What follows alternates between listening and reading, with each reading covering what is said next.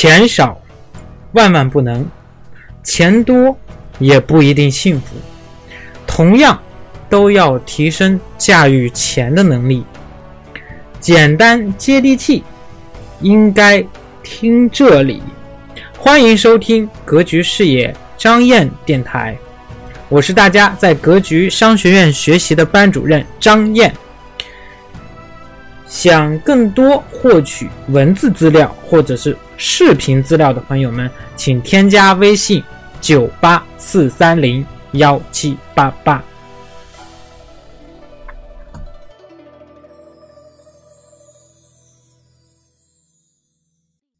这两天，每年一度作家榜发布了，这属于是第十一届作家榜。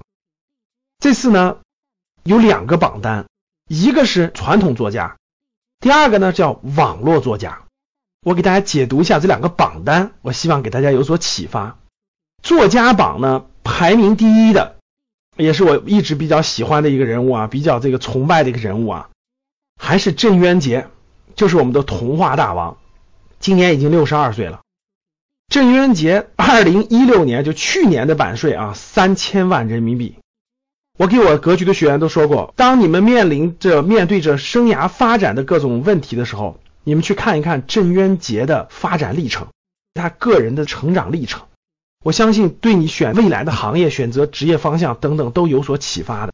那排名第二的呢是杨红樱，也是一位写青少年儿童文学的，今年五十五岁了。版税收入是两千五百五十万，大家要知道啊，他们每年的收入都这么高。往下还有很多啊，包括畅销书作家，什么大兵的呀，什么刘同啊、郭敬明啊、张嘉译啊等等等等，各位啊，年收入光那个卖书的收入超过上千万的。这里面我看到一个人，我觉得特别有意思啊，就是当年明月，就是明朝那些事儿的作者。明朝那些事这些书最火的时候是零二年、零三年、零四年。刚出来的时候，大家想想，都过了十几年了啊！人家今年才三十八岁，人家每年的版税收入到今年了还有八百万。各位，大家想一想，推出一个好的作品，一个好的产品，是多么有长期的畅销性啊！我很喜欢这个当年明月，我也很喜欢这本书，叫《明朝那些事儿》。这个作者呢，三十八岁，大家看也比较年轻哈。结果人家版税收入十多年以后了啊！最近他没有出新的书，对不对？就是当年写的《明朝那些事儿》。这么优秀的一个作品，现在的这个还有八百万的版税收入呢。然后呢，还有很多，包括我们的《盗墓笔记》的什么南派三叔啦，等等等等啊，各位。韩寒去年的版税收入也在三百八十万呢。这是传统作家，各位。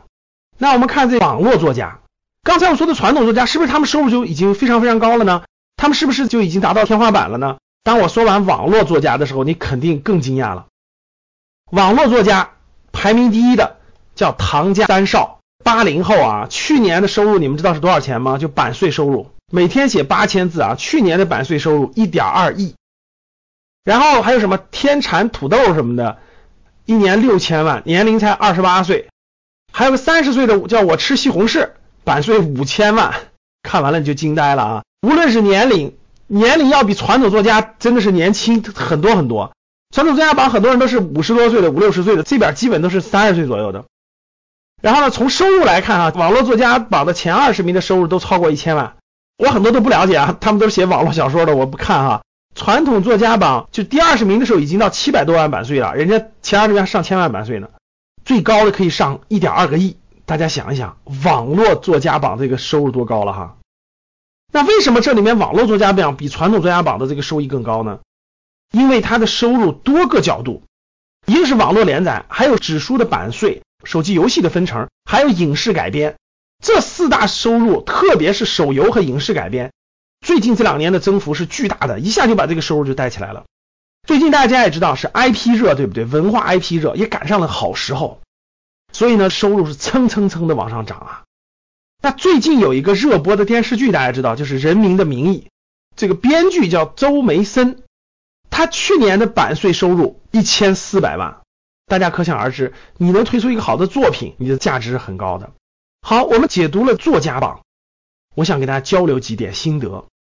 第一个，我们最近这些年呢，经济比较浮躁，现在我们身边大量的人赚钱都是靠这些金融产品，炒房、炒股、炒地皮、炒黄金等等等等。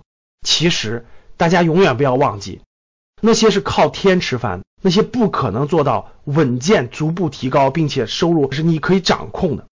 一定不要放弃你的主动收入，像这些网络作家榜上他们一样，他们通过自己的努力，通过自己的写作，让自己的产品满足社会大众的需求。大家花几十块钱、几块钱看书、打游戏、看电影的时候，都给他们分享了版权版税，所以他们的收入都是靠主动收入得来，每年都在增加，每年都在增加。他们的收入其实才是我们探索自己主动收入的好的方向。打造出合适的产品，满足社会大众的需求，换得你应该获得的收入。这样的主动收入不能放弃。优秀的作家们，他们的收入这么高，背后付出了巨大的艰辛，不是想象那么简单的。有本事你每天写八千字，你坚持一年看一看，你能不能坚持下来？如果你有足够的勇气、足够的悟性、足够的天赋、足够的灵感，你有这样的坚持，我相信。你一定会探索出来属于你的那片天地，在那片天地当中发挥出你的优势，满足社会大众的需求，你一定会赚得盆满钵满。这样的主动收入才是我们应该花更多的时间、更多的精力去考虑的。主动收入加上被动收入，两者两条腿走路，你才会走得更稳健。所以今天布置个小作业啊，希望大家回头百度里查一查郑渊洁的发展历程。他做了三十五年的童话，怎么坚持下来的？为什么能坚持下来？他其实是我的榜样之一，每年版税收入三千万，还在坚持写作。好了，各位，当你看到我所看到的世界，你将重新认识整个世界。大家加微信公众号 G E J U 三六五，回复作家榜三个字，我让大家看第十一届作家榜的详细资料和网络作家榜的详细资料。大家加上“格局商学”微信公众号，输入“作家榜”三个字。好的，感谢大家。非常感谢您收听本节目。那么，想要获得哎咱们推荐的投资理财电子书、视频资料，知道如何操作听课，系统的学习投资理财、创业，可以添加张燕的微信。微信号是九八四三零幺七八八，重复一遍九八四三零幺七八八。如果您是第一次听到这个电台这个节目，那劳烦您点击节目的右下角订阅字样，这样的话有新的节目更新会立刻马上通知到您，哎，以免您以后找不到或者是错过您喜欢的节目。如果觉得咱们的节目您觉得不错，哎，还蛮喜欢的，那么欢迎转发到您的朋友圈啊，感谢您的支持和鼓励。那么关于更多的学习交流，我在微信等您。